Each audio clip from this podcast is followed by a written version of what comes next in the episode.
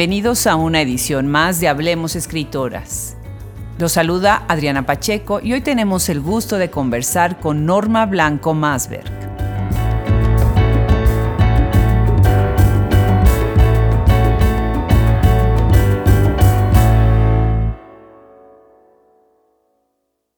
Norma Blanco Masber nació el 27 de marzo de 1973 en San Rafael, Veracruz.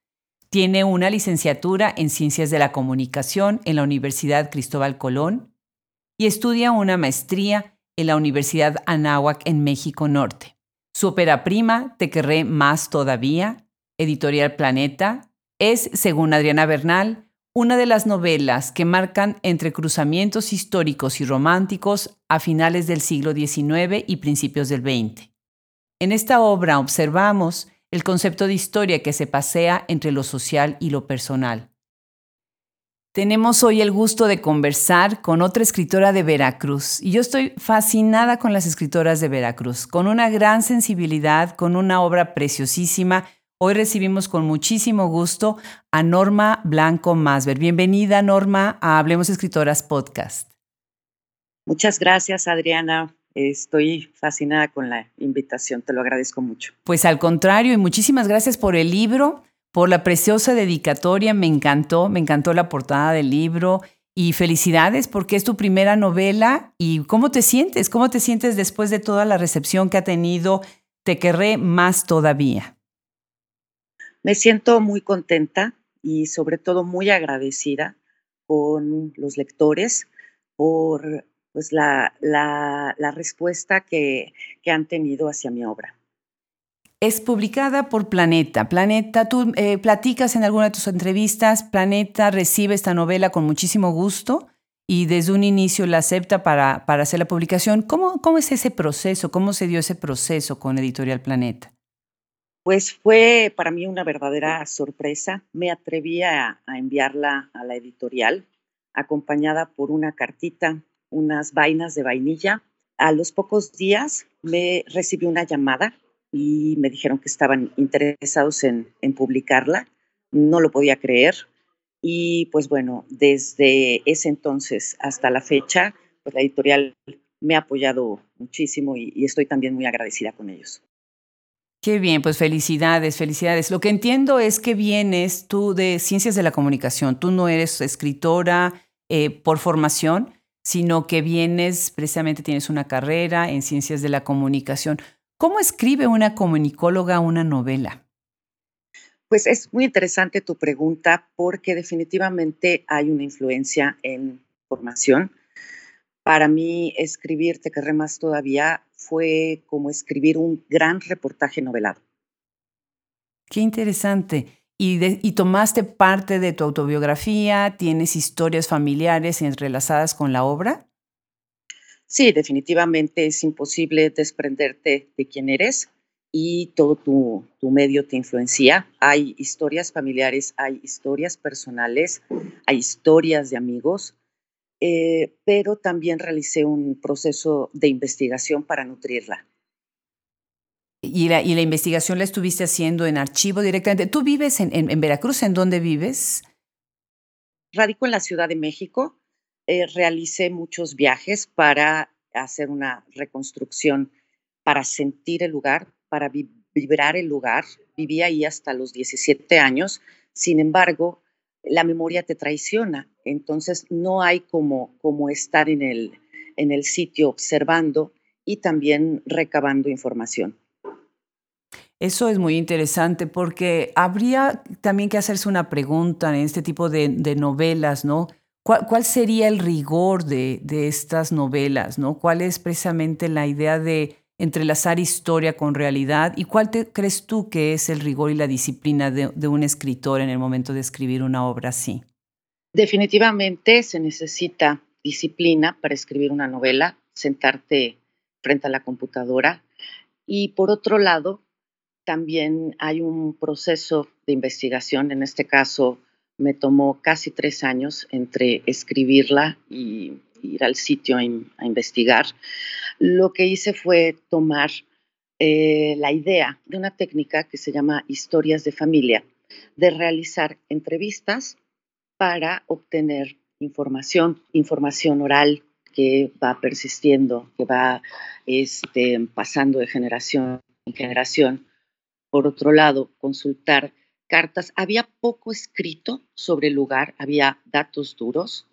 Este, entonces me di la tarea de rescatar algunas crónicas, algunas cartas, también este, para ambientar eh, la historia. Tuve que consultar historia de Veracruz, historia de México y sobre todo ir al lugar a observar para tratar de recrear de los paisajes e investigar con las personas locales acerca de sus usos, sus costumbres, eh, tradiciones, acerca de los árboles que había en la región, de los animales, en fin, todo aquello que pudiera enriquecer la novela. Yo viví ahí hasta los 17 años, sin embargo, la memoria te traiciona. No hay como estar en el lugar enfocado a un proceso de investigación.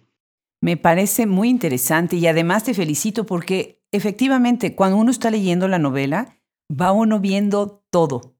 Está tan bien ambientada, tanto en la época como en la cuestión cultural, como en la cuestión social los conflictos que hay dentro de las familias, eh, los sentires de los personajes. Me, gusta muchísimo. Se siente uno ahí, en medio de la sala de, de, las familias que estás describiendo y de todos estos conflictos que hay en una época bien importante de la historia de Veracruz, lo cual me parece de verdad magnífico. Se ve el trabajo de investigación atrás, se ven las horas de lectura.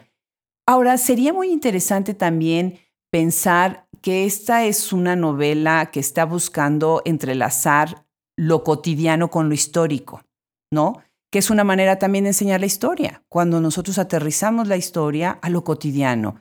¿Te parece que tu, tu novela tiene y tuvo y ha tenido este éxito precisamente por eso? Porque está mostrando lo cotidiano de una manera tan simple y a la vez eh, tomando un tema como tú bien dices, que nadie había este, explorado antes, ¿no? ¿Qué significa para ti hacer esto? Usar a tu novela como un medio para dar información, para educar, para regresar la mirada de las personas a un estado tan bellísimo como es Veracruz. Pues tú lo has contestado mejor que yo, definitivamente fue la intención. Yo quería compartir con las, las futuras generaciones, tanto del lugar como otras personas que no conocen la historia del Estado, no conocen esta cultura que se gestó en, el, en el, norte de la entidad, eh, que se acercaran, que la conocieran, pero sin caer en lo didáctico, por eso no elegí una, otro género. Por eso fue este, novela precisamente para poderlo hacer ameno. Qué bien, qué bien. Y por otro lado, ofreces un reto narrativo y temático muy interesante, porque ahorita lo vamos a, vamos a hablar más de la estructura de la novela, que es una novela bastante grande. Son, estamos hablando de 250 páginas, ¿verdad? En esta edición de, Planeta. Y lo que tú haces es entrelazar dos historias, ¿no? Estás hablando precisamente de dos personajes femeninos, lo cual me parece muy interesante. Platícame, ¿cuál fue el reto antes de pensar la novela y a sentarte a escribir? ¿Cuál fue el reto que tú enfrentaste? Porque ibas a hablar de hechos reales y de gente, ibas a mencionar gente que conoces y que te conoció y que conociste, ¿no? ¿Cuáles fueron los retos al principio cuando estabas pensando, imaginando la novela? Yo creo que el, principal reto que este, tuve que franquear es el miedo al juicio. Eh, también tuve que elegir si contar historias reales, historias familiares o ficcionar. Entonces, el, eh, a ver, sí es, este, sí es un dilema porque puedes irte apegado a las historias de otras personas, pero va a carecer de pues, los elementos ¿no? que, que forman una, una novela, que forman la ficción.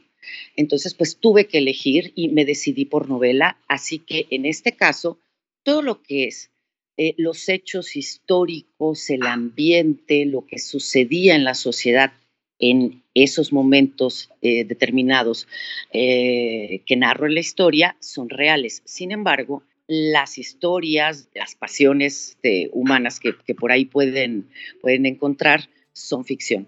Interesante. ¿Te parece si leemos un fragmento para hablar ya de la estructura de la obra? Claro que sí.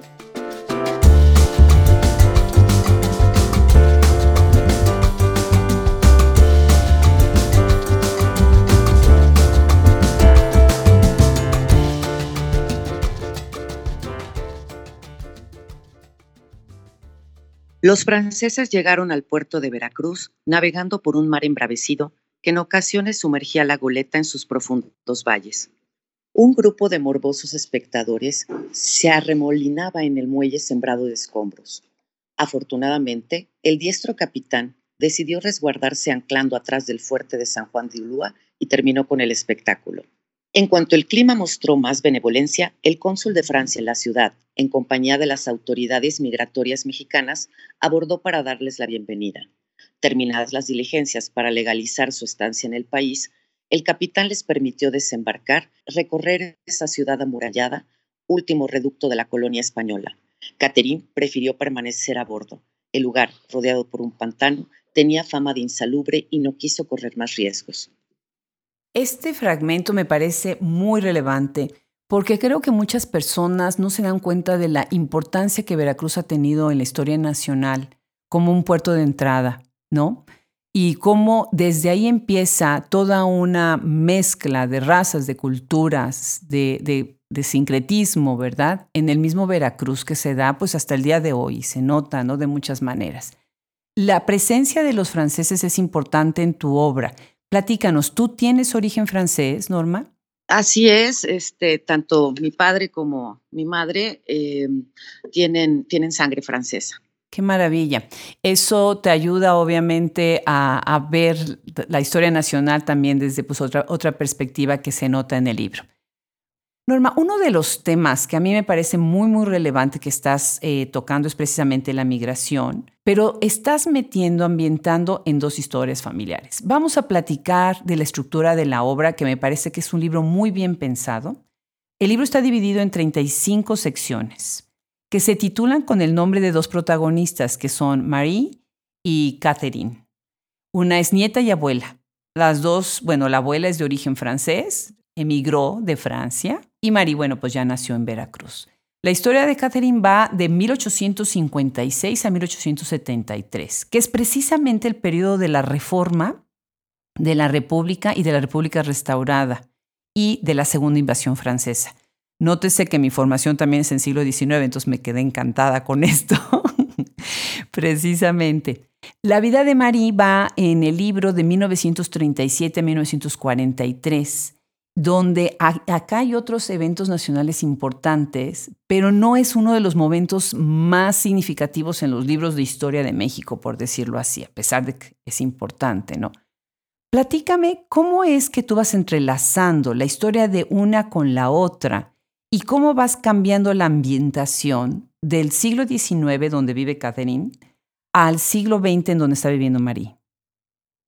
Eh, mira, lo que me interesaba era mostrar la historia de la colonia, los momentos importantes en la colonia. El de Marí es el momento en que más, en que, en que llega su apogeo, en que está en, en, auge, en bonanza la colonia. Ahora, también me voy al origen, ¿no? A ese origen difícil. Yo muchas veces me, me pregunté, ¿por qué llegaron estos franceses a México? Estos franceses y cuántos otros extranjeros.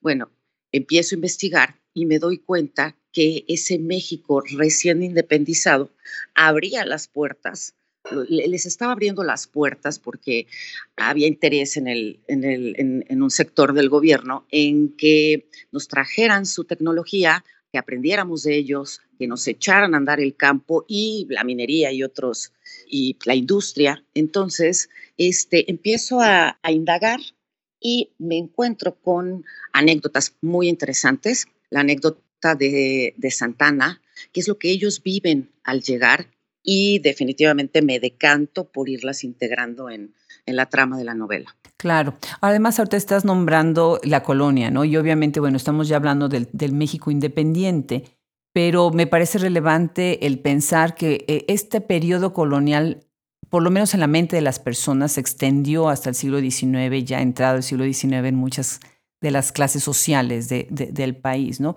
Eso, e, eso es interesante. Ahora, ya que ve uno a Catherine enfrentada a este Veracruz, tú tienes acá en este fragmento que acabas de leer, insalubre, se da cuenta que hay una mezcla entre el exotismo de lo verde de la naturaleza, la selva, y por otro lado, que es algo que a ella le fascina, ¿no? Y por otro lado, pues la educación que ella había tenido desde niña en Francia. ¿Cómo tú imaginas precisamente en tu novela eh, el hecho de la selva, todo lo selvático que estás ubicando alrededor de los dos personajes?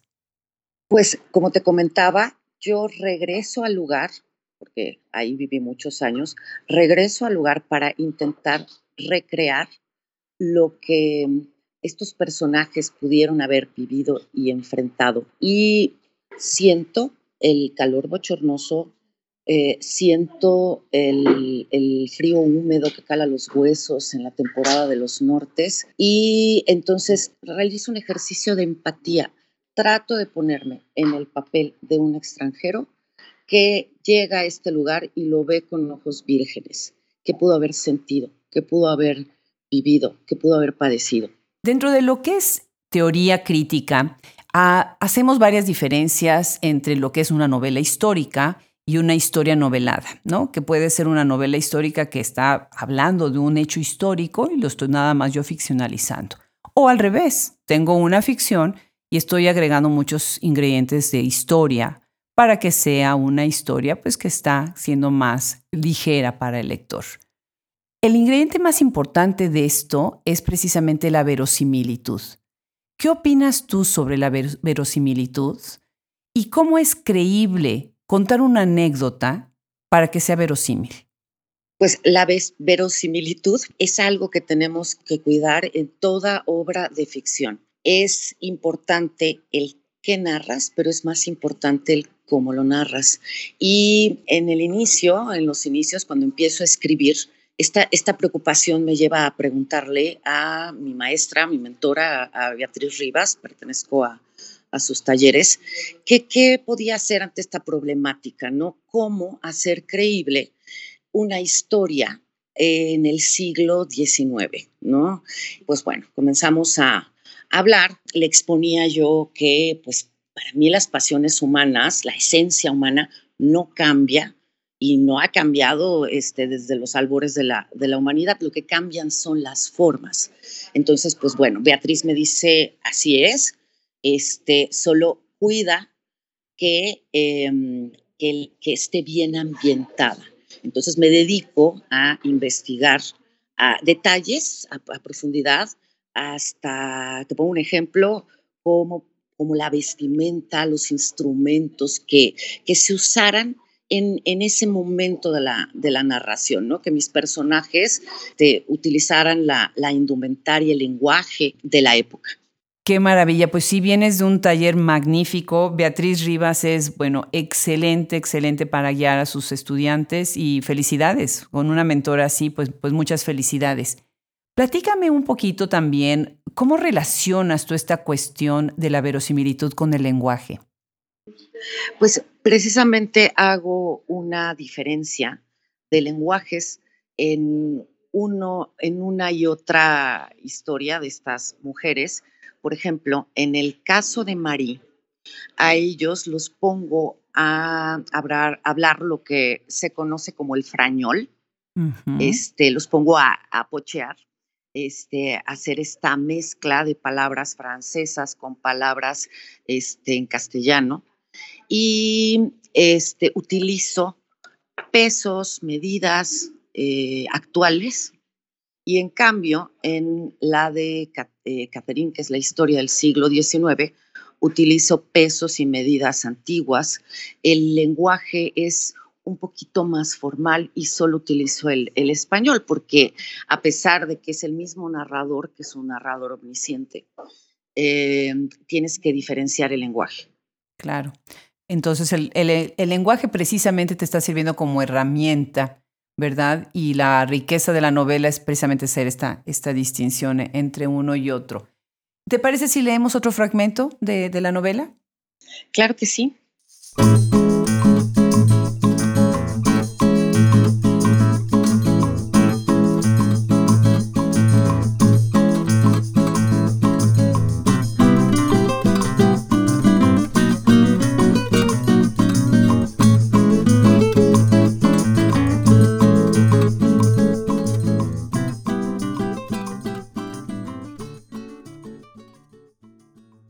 Marí, principios de mayo de 1939. La flor de vainilla se abre solo una vez.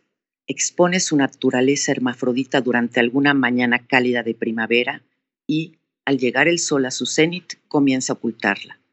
Y en este breve lapso tiene la oportunidad de generar a otro ser, una vaina a la que permanecerá abrazado su cuerpo inerte. De otra suerte, se mezclará con la maleza que yace en el suelo en un tiempo no mayor a dos días. François lo sabía, y también sabía que no era menester que algún insecto se posara en una flor para ayudarla a continuar con el ciclo de la vida. Los hombres también podían hacerlo. Su padre le había enseñado la técnica de la polinización artificial. Muchos fueron los años que los franceses pasaron recolectando las escasas vainas que las orquídeas parían. Sus plantaciones eran en realidad montes repletos de árboles cubiertos por lianas. Ellos, imitando a los nativos, se limitaban a cosechar lo que la naturaleza tuviera bien otorgarles. Precioso fragmento, precioso fragmento, porque estás hablando precisamente, bueno, de, del fenómeno de la fecundidad, ¿no? La fecundidad del campo, pero a la vez con una gran sensualidad, ¿no?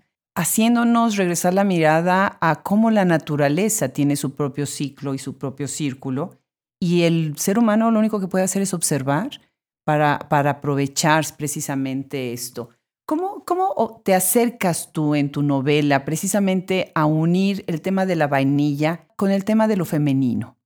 La vainilla es el hilo conductor de mi novela, sin embargo, la vainilla también tiene un simbolismo. Em, las orquídeas, las bellas orquídeas que dan frutos este, tan apreciados, vamos, a mí se me hace un elemento de mucha sensualidad y a la vez a mí también me habla de lo que es ser mujer y pues si habrás notado en la, en la novela hago algunas analogías entre la vida de mis mujeres, de mis personajes femeninos con la vida de una orquídea. Sí, así es. Y también lo veo con la cuestión de la fecundidad. Muy interesante la manera como abordas el tema de la maternidad y del deseo físico, como si estuvieran en conflicto continuo. Por un lado tenemos esta mujer fogosa, sensual, ¿verdad? Que es Catherine. Y por otro lado tenemos a Marie, que es una mujer que la siento hasta un cierto punto reprimida, siempre poniéndose enfrente, ¿no? Su papel de madre antes de su papel como, como mujer. Y las pones en diálogo. En toda la obra están, están en diálogo. ¿Por qué? ¿Por qué hacer dialogar estas dos mujeres a través del tiempo? ¿Piensas tú en que hay, acá una genealogía de lo femenino? ¿Y, cómo es que ves tú este conflicto entre la maternidad y el deseo? Yo creo que es una problemática que vivimos hoy en, hoy en día y me interesaba mostrar las dos caras de un mismo fenómeno, cómo lo aborda una, cómo lo aborda la otra, sin juicio. Pues si tú ves, Catherine es una mujer arrebatada, y María es una mujer del deber ser. Sin embargo, lo que ellas sienten es, es, esa misma pasión. Y al final la encuentra, María, al final, bueno, rebasa estos obstáculos que le está tomando precisamente pues, su, lugar como madre. ¿Tú, ¿Tú, pensarías que el hecho de la procreación cambia el deseo de tus personajes en tu obra? Pues yo creo que para, para muchas mujeres es difícil, difícil la maternidad. Es algo que no se dice por miedo al, juicio. Me parece muy interesante lo que dices, porque además eh, hay otra escritora veracruzana, precisamente, bueno, también con origen veracruzano, que es este, Gabriela Couturier, y habla precisamente de este conflicto de, la maternidad. Es, es, interesante cómo las dos están haciendo referencia a este, a este aspecto conflictivo de, de algunas mujeres, que sufren algunas mujeres. Te cuento algo interesante. La familia este, de Gaby Couturier tiene familia originaria del, mismo lugar que yo, de San Rafael, Veracruz. Qué bien, qué maravilla. Bueno, pues dos escritoras de la, de la región, tenemos que ver qué pasa en esa región que, que está sacando a estas escritoras. ¿De qué manera conectas, eh, Norma, el sentimiento de culpa con tus personajes femeninos? Pues el, sentimiento de culpa es algo que está más presente en una mujer como Marie, que es una mujer del, del deber ser. Entonces, este, ella, pues, está luchando constantemente entre lo que siente y lo que debe. Eh, sin embargo, ella va actuando, va experimentando y poco a poco se va liberando de la culpa. el libro tiene solamente cuatro secciones que marcan un día específico. Eh, Marí, 14 de julio 1936, Catherine, 27 de octubre y así otras dos. En estos días funciona en los capítulos como un parteaguas en la narración. Platícanos un poco sobre tu estrategia narrativa, ya en la cuestión técnica. ¿Cómo fuiste construyendo la novela? Eh, fíjate que elegí estaciones del año porque son muy marcadas en el campo. Este, la primavera, no solo por el clima, también por todo este ciclo de la naturaleza. Y en, en esta colonia de franceses había eventos muy importantes este, que había que destacar. Una toma de la Bastilla, esta celebración mm, que para ellos era pues, eh, importante, también el fin del año era importante y pues por eso las, las voy destacando. Interesante. Y tienes eh, estos días, unas son las temporadas del año, pero por otro lado, sí estás marcando ciertos días históricos, ¿los tomaste como históricos? O sea, en el punto de vista de técnico, ¿qué hiciste? ¿Cómo uniste tu novela con el calendario eh, de eventos históricos? Eh, más que eventos históricos, eran días importantes para las comunidades donde este, se desarrolla la acción. Por ejemplo, el día de la procesión de la Virgen del Carmen en la ciudad de Teciutlán pues bueno, me interesaba resaltar la fecha, el día de la toma de la Bastilla, el día de, Año Nuevo.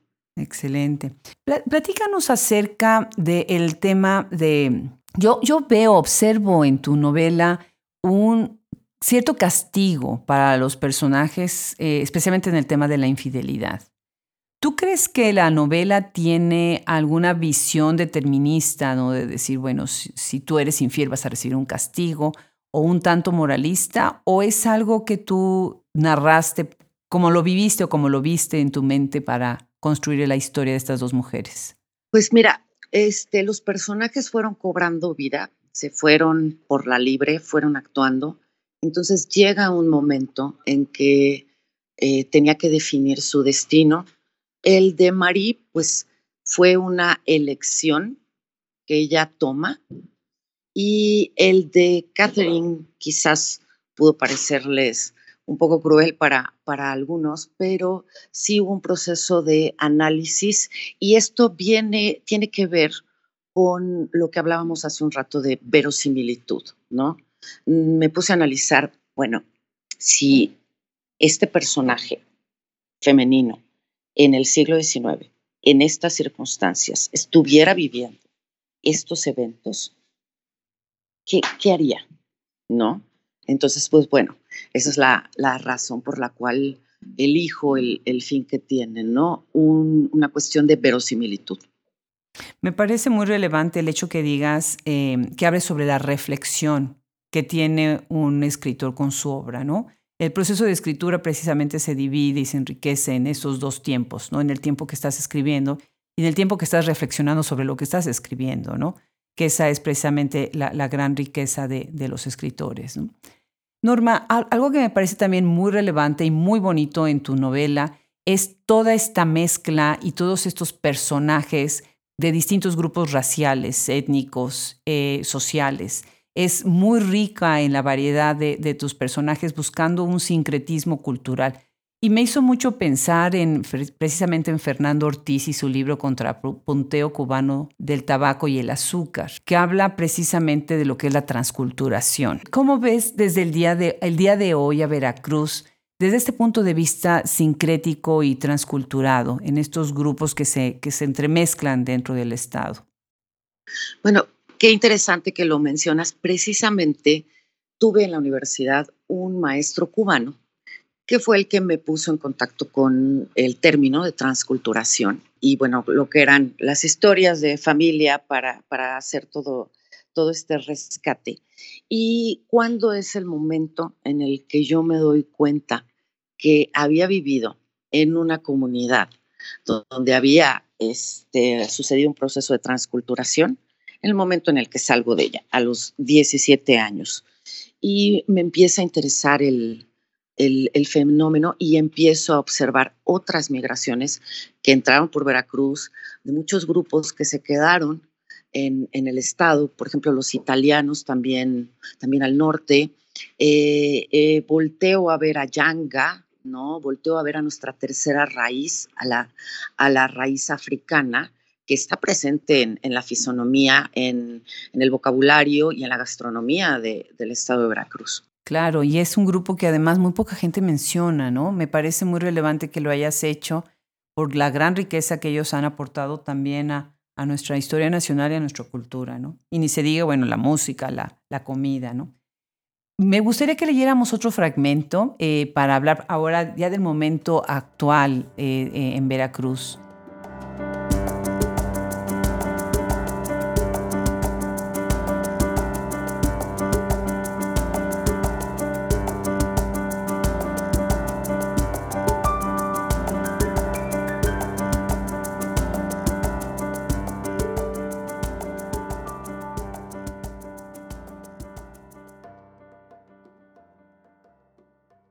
Catherine, principios de 1857. Te cuento, dijo Luis, mientras se abría paso entre el cañaveral. El rancho que adquirió Guenot tiene una extensión de 12 leguas cuadradas. Está delimitado al norte por la desembocadura del riachuelo de Pedernales, un lugar llamado Gallineros al este, por la desembocadura del estero del Chapachapa al oeste y finalmente el gran río que ya conoces.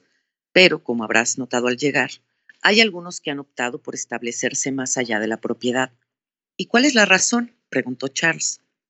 La situación por la tenencia de la tierra ha sido muy problemática. Desde la huida del director hasta 1851, los colonos que no eran accionistas de la antigua compañía comenzaron a cultivar donde les dio la gana.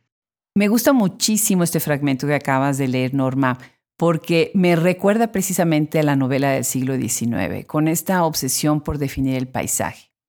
Y definir el paisaje es crear identidad. Y la gente crea sus identidades a través del paisaje. ¿Qué opinas? ¿Cómo tu obra a través del paisaje va definiendo también las identidades de los habitantes de esa zona? Desde el inicio tuve la, intención de mostrarle a la gente lo que era Veracruz y hice mi máximo esfuerzo por, em, por, por incluir muchos de, sus, de, los elementos que componen nuestra cultura como veracruzanos, como mexicanos.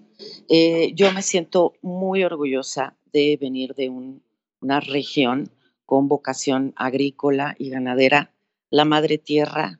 Este, también me siento muy orgullosa de, este, de mi raíz mexicana mi raíz francesa, tengo por ahí un poquito de, español, porque esta nación está construida con em, gente que de diferentes eh, culturas, de diferentes etnias, nos hemos venido mezclando y hemos, hemos formado una cultura hermosa, pero hay que reconocer eh, todos los elementos que le integran, de dónde venimos.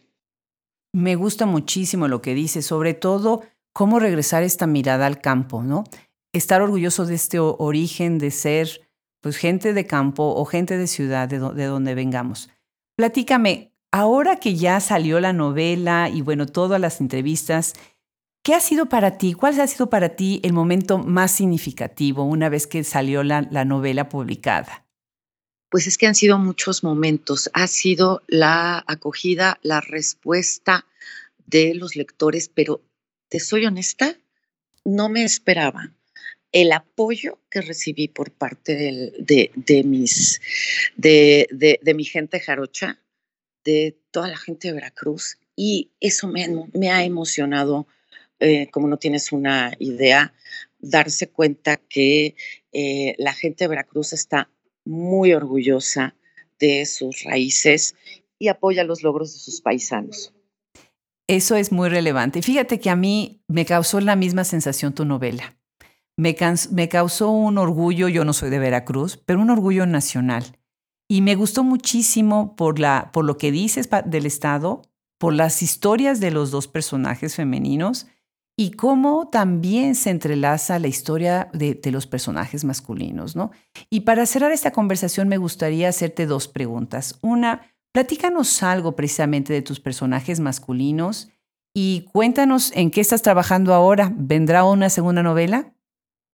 Pues por un lado me interesaba abordar las pasiones humanas, este, sin dejar fuera las pasiones masculinas. Creo que este, muchas veces escribimos eh, con una influencia machista y los hombres también cuentan. Para mí el, el feminismo son puentes.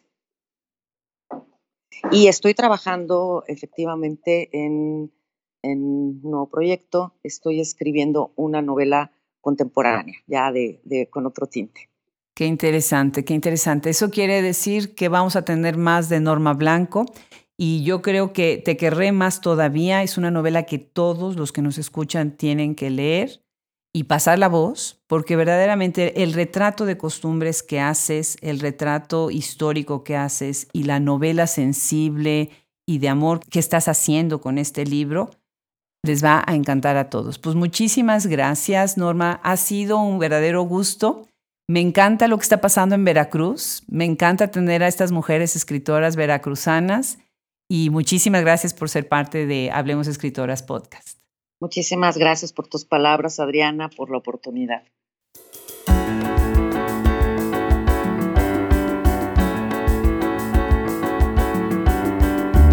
Gracias a ustedes, hoy les presentamos el episodio número 73 de Hablemos Escritoras Podcast, que tiene como finalidad hacer visible la obra de escritoras contemporáneas. Es posible gracias a la producción de Fernando Macías Jiménez, todo el trabajo en social media de Andrea Mesías Jiménez, la colaboración de Wilfredo Burgos Matos. Se despide de ustedes y los espera la próxima semana Adriana Pacheco.